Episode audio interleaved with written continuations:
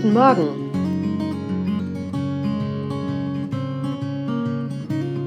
Zuversichtlich in den Tag. Ein Podcast von Silke Stadtaus.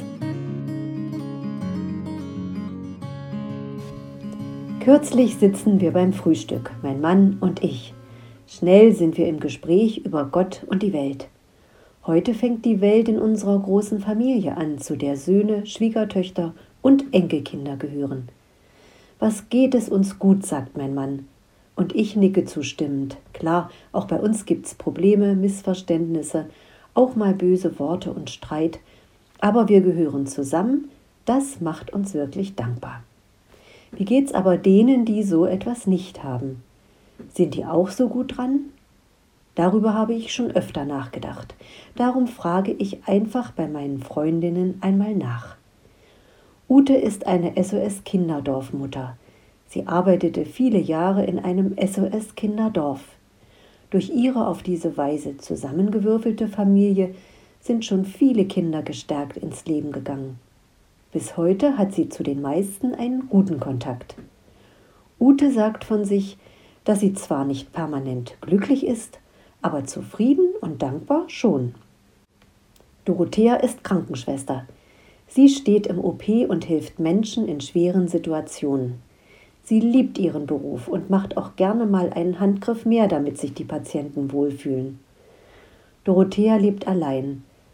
Im Herzen ist sie aber nicht einsam, sagt sie über sich.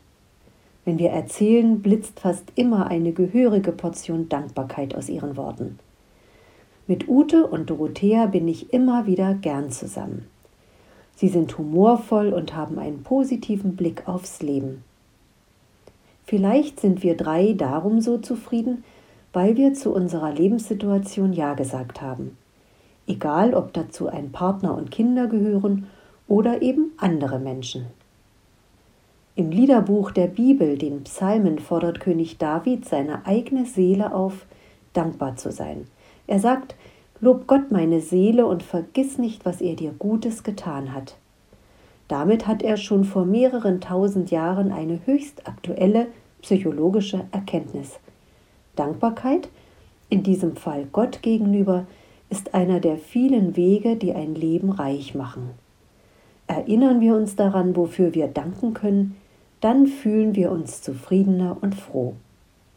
Und damit uns das mit dem Erinnern nicht so schwer fällt, gibt es viele gute Ideen. Beispielsweise eine Dankbarkeits-App, die man im Internet findet. Ich habe ein kleines Notizbuch, in das ich das schreibe, was mich dankbar macht. Immer wieder einmal blättere ich darin. Und die positive Wirkung von so einer einfachen Übung, die überrascht mich jedes Mal aufs Neue.